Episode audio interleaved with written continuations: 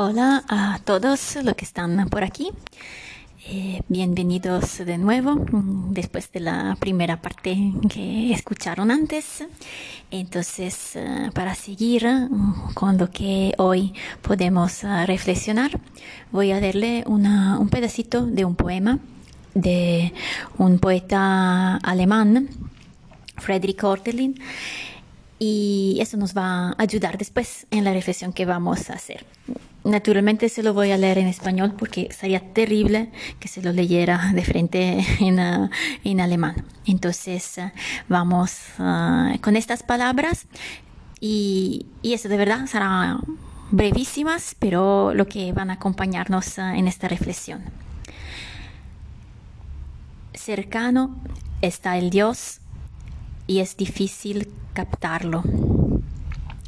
Pero donde hay peligro, crece también los que nos salva. En las tinieblas viven las águilas e intrépidos caminan los hijos de los Alpes, cruzando abismos sobre frágiles puentes.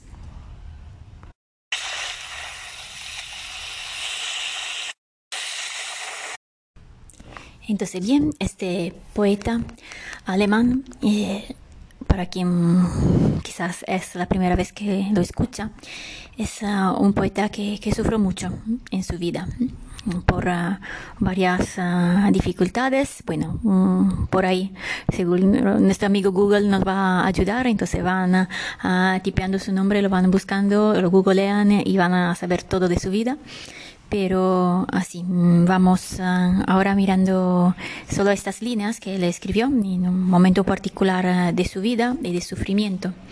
Entonces, lo que, lo que dice y lo que um, podemos uh, mirar en particular esta, esta pequeña parte donde él siente la cercanía de un Dios, la dificultad de, captarlo, de sentirlo cercano, pero también la, uh, esta conclusión que trae eh, en sus convenciones. Donde hay peligro, crece también los que nos salva. Entonces, uh, bueno, alguien puede decir, uh, eso es lo que él creyó, él, lo que él piensa.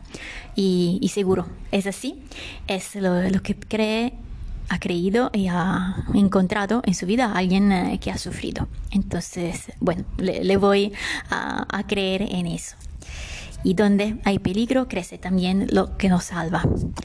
Eh, esta frase la que, que hoy podemos uh, uh, usar, realmente la, la, usamos para reflexionar. Es uh, el camino que, que así encontramos en nuestra vida como personas que, que, se ponen en este camino y que van día tras día poniendo pasos, quizá a veces pasitos muy pequeños.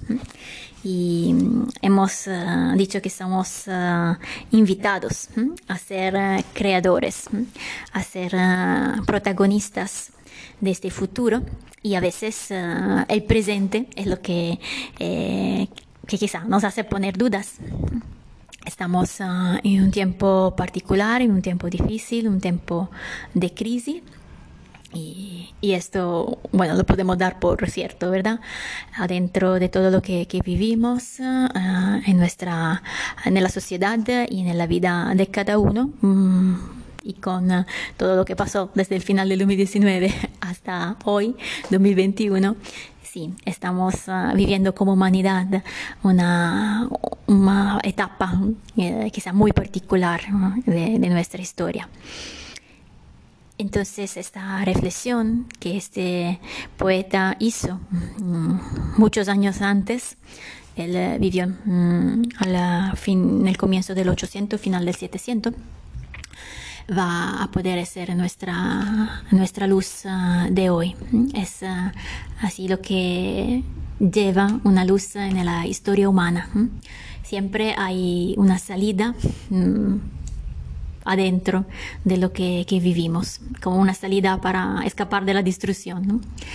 Eh, pero no la salida de las películas donde el mundo te se está acabando y destruyendo detrás y tú estás corriendo. Es uh, una, una salida verdadera quizá menos, menos poética, pero que pasa en nuestra carne. entonces, que esta frase nos acompañe hoy.